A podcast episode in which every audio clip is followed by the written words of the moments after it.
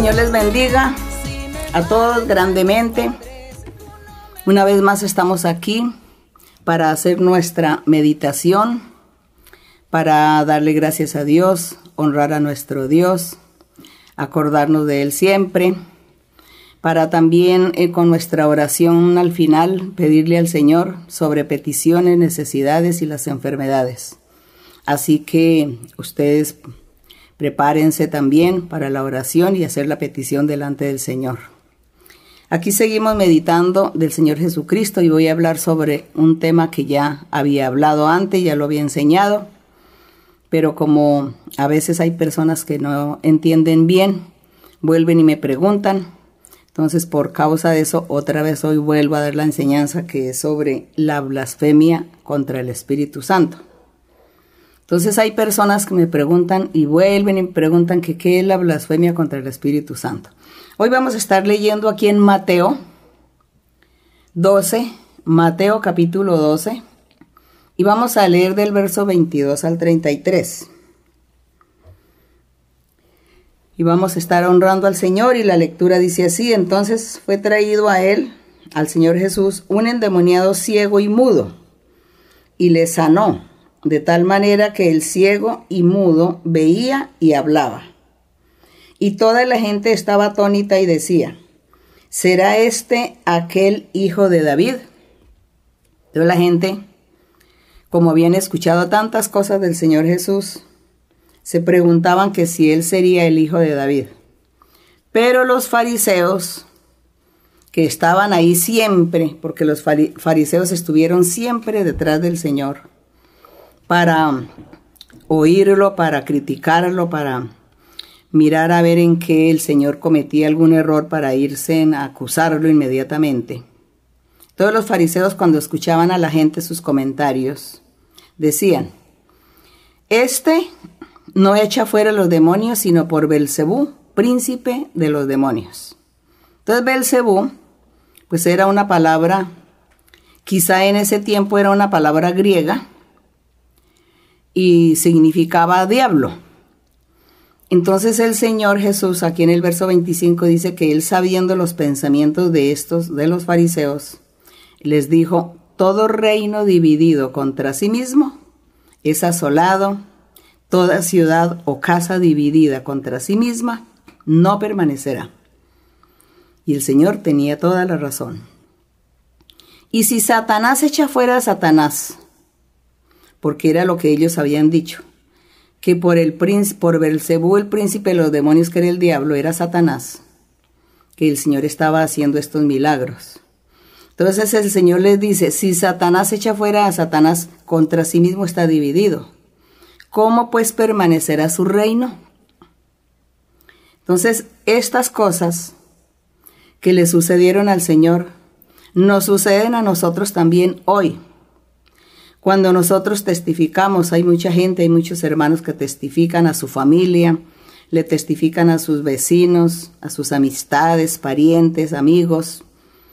Les testifican de la iglesia, les testifican del Señor y les dicen, en mi iglesia Dios habla, en mi iglesia el Señor nos ha dado el don de la profecía y nos habla por profecía, por visiones o sueños. Dios habla, Dios se manifiesta en nuestra iglesia. Cuando la gente oye eso, inmediatamente comienzan los incrédulos y los que no conocen la palabra de Dios, los que no conocen el camino de Dios, ni mucho menos conocen a Dios, comienzan a criticar y a decir, eso no es de Dios, eso es del diablo. Es lo primero que dicen, eso es del diablo. Y como les digo, es la misma familia o la misma gente cercana que no aceptan, no creen. Entonces inmediatamente vienen a juzgar. Pero aquí al Señor Jesucristo le sucedió lo mismo. Entonces nosotros también como el Señor Jesús decimos que si es, es del diablo lo que las manifestaciones que nosotros tenemos en nuestra iglesia, pues entonces la iglesia ya se hubiera destruido, se hubiera acabado, no hubiera permanecido. Nosotros llevamos 50 años después que el Señor nos habló por primera vez, el Espíritu Santo nos habló. Y Dios nos dijo que nos congregáramos porque iba a formar una iglesia muy grande, un pueblo muy grande, tanto en Colombia como en todo el mundo. y desde hace 50 años hasta el día de hoy la iglesia ha crecido. Hay más o menos 1.200 iglesias en más de 60 países. Entonces Dios cumplió su palabra. Y si no hubiera sido Dios que hubiera hablado en ese tiempo, pues no se hubieran cumplido estas cosas, no estaríamos nosotros hoy aquí hablando ni testificando del Señor. Y vemos el cumplimiento del Señor. Entonces fue Dios el que habló, porque si hubiese sido el diablo un espíritu engañoso, pues no se, no se hubiera cumplido nada. Así que si nosotros hoy estamos en pie, y vemos las maravillas de Dios, vemos los milagros, las señales, la bendición, la paz y todo lo que Dios le ha hecho a mucha gente. Entonces nos damos cuenta que Dios fue el que habló y que es Dios el que está con nosotros en nuestras congregaciones y que es Él el que se manifiesta. Y el que diga lo contrario está blasfemando contra el Espíritu Santo. ¿Por qué blasfemando? Porque es Dios hablando, Dios fue el que habló, Dios fue el que prometió y Él ha estado cumpliendo todo el tiempo. Y si alguien dice que no, que eso no es Dios y no es el diablo, está tratando a Dios de Satanás, está comparando a Dios con Satanás. Y esa es la blasfemia, echar abajo la palabra del Señor, decir que es mentira, que Dios es mentiroso y que no es Dios el que está hablando, sino es el diablo. Eso es lo que se llama blasfema, blasfemia o blasfemar contra el Espíritu de Dios. Y el Señor Jesucristo en el verso 27 decía, si yo echo fuera los demonios por Belcebú o por Satanás, vuestros hijos, ¿por quién los echan? Era la pregunta. Si yo estoy haciendo todos los milagros, las señales y estoy echando fuera los demonios y haciendo tantas cosas maravillas, tantas cosas maravillosas y ustedes lo ven, ustedes son testigos. Entonces sus hijos, ustedes, a nombre de quién están haciendo las cosas. Pues ellos no estaban haciendo nada, ninguno, porque ellos no tenían a Dios. Y por eso, pues no estaban haciendo nada, no estaban haciendo milagros ni señales, porque Dios no estaba con ellos y Dios no se manifestaba en la vida de ellos. Ellos lo que hacían era juzgar al Señor y condenarlo, pero ellos mismos no tenían a Dios en su corazón, en sus vidas. Y en el verso 28 dice el Señor, si yo por el Espíritu de Dios echo fuera los demonios, ciertamente ha llegado a vosotros el reino de Dios. Entonces nosotros diríamos, si nosotros en nuestra congregación el Espíritu de Dios se ha manifestado desde hace 50 años y ha cumplido todo lo que nos ha hablado y nos ha prometido, ha habido crecimiento en las iglesias y ha habido la manifestación de los dones espirituales, han habido los milagros, las señales, las sanidades, prodigios, todo el Señor lo ha hecho. Significa que Dios mora en nuestras congregaciones, que Dios mora en nuestro corazón, que Él vive y está en medio de todos nosotros, que le estamos predicando. Eso es lo que significa. Y aquí en el verso 29 el Señor dice, porque ¿cómo puede alguno entrar en la casa del hombre? El Señor da una ilustración, un ejemplo. ¿Cómo puede alguno entrar en la casa del hombre fuerte y saquear un ladrón?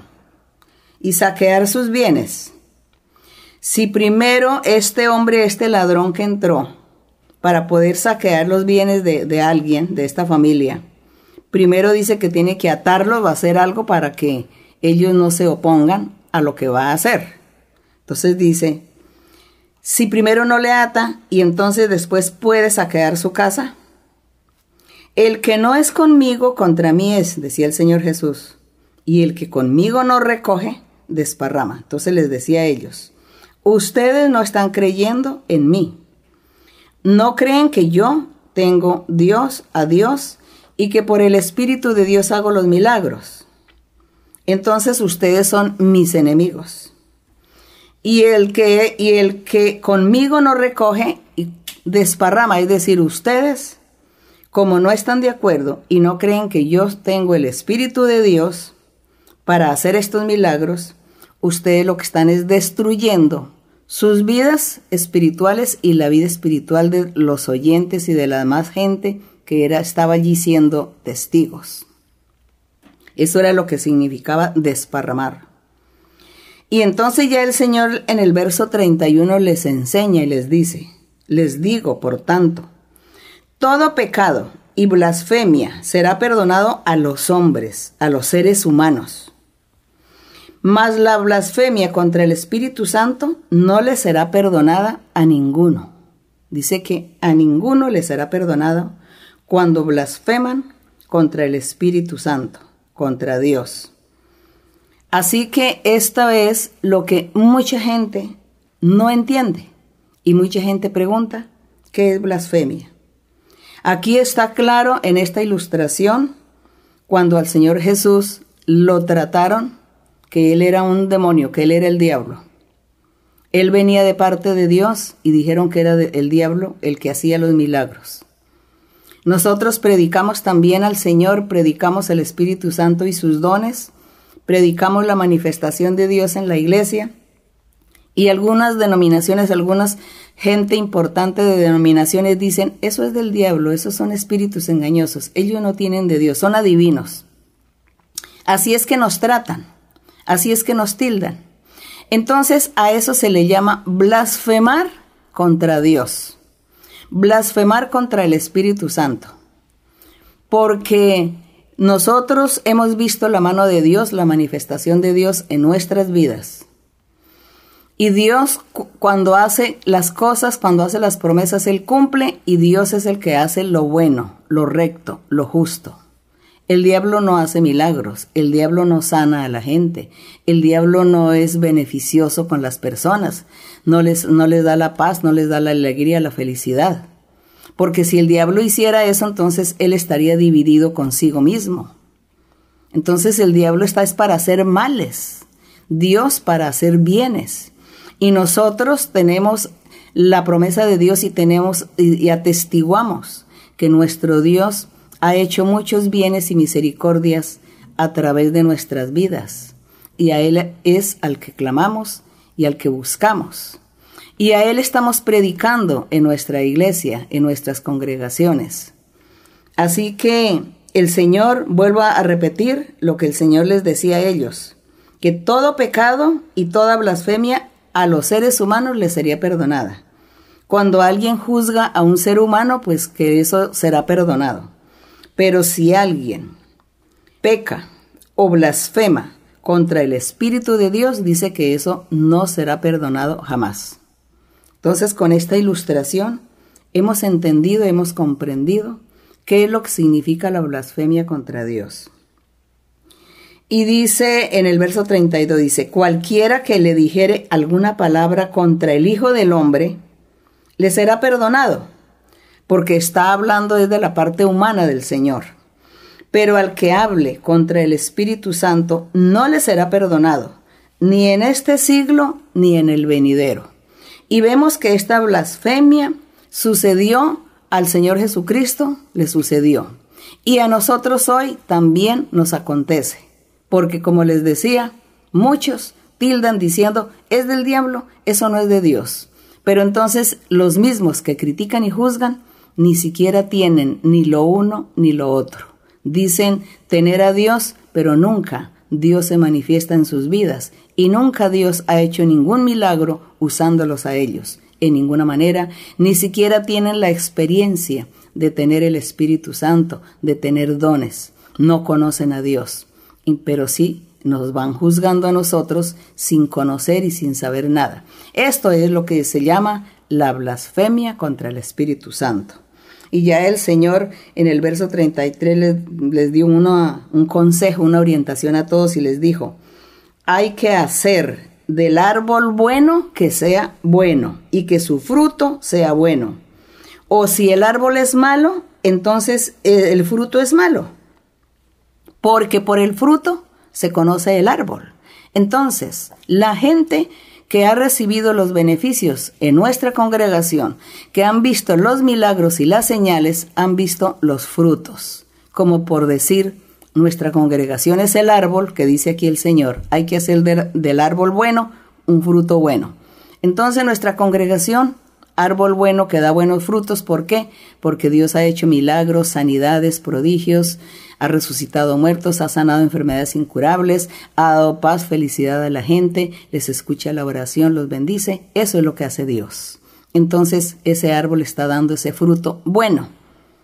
Y el árbol malo pues da frutos malos, como son aquellos que juzgan y critican de lo que no tienen y sí por envidia están juzgando a la ligera y cometiendo ese pecado de blasfemia contra Dios pecado que no será perdonado jamás. Así que esta reflexión que les sirva a todos mis queridos hermanos y hermanas que ustedes tienen que ser maestros de la palabra del Señor, maestros y maestras. Y las personas que nos escuchan por primera vez o personas recientes, entonces aprenderán la doctrina del Señor para que un día también Dios a ustedes los use para predicar su palabra, su evangelio a la gente. Que mi Dios les bendiga. Vamos a estar orando. Bendito Padre Celestial, eterno Dios, gracias te doy Señor por tu amor, por tu misericordia, por tu verdad, por tus promesas que son fieles y verdaderas y tú cumples tus promesas en nuestras vidas. Hemos visto tu mano poderosa a través de estos 50 años, cómo te has manifestado grandemente, cumpliendo palabra por palabra de todo lo que has hablado y has prometido, Señor. Hemos visto tu mano, hemos visto tus señales, tus milagros, tu manifestación. Gracias, eterno Dios, creemos en ti. Tú vives, tú eres una realidad, tú eres una verdad. Te alabamos y te bendecimos. Gracias, Señor. Y ahora, mi Padre, en el nombre glorioso de Jesucristo, tu Hijo amado, te pido, Señor, que extiendas tu mano poderosa sobre las personas que están enfermas. Mira, Señor, cuánta gente está enferma. Tienen enfermedades físicas, diversas enfermedades en su cuerpo, en su organismo, enfermedades físicas. Pero también hay muchas enfermedades psíquicas, donde espíritus malos, espíritus inmundos de enfermedad vienen a sus vidas, a sus cuerpos y los poseen y no les dejan vivir en paz, con tranquilidad, con felicidad, sino que están enfermos, atormentados por espíritus malos, por brujerías, hechicerías, por maldiciones. Señor, sé tú libertando y limpiando. Bendice, Señor, a esos hogares. Quita conflictos, problemas, dificultades, incomprensiones. Bendice a todos, a los niños. También hay muchas mujeres embarazadas y sus, el fruto de sus vientres está enfermo con enfermedades. Señor, te pido que tú seas extendiendo tu mano y sanando a cada uno.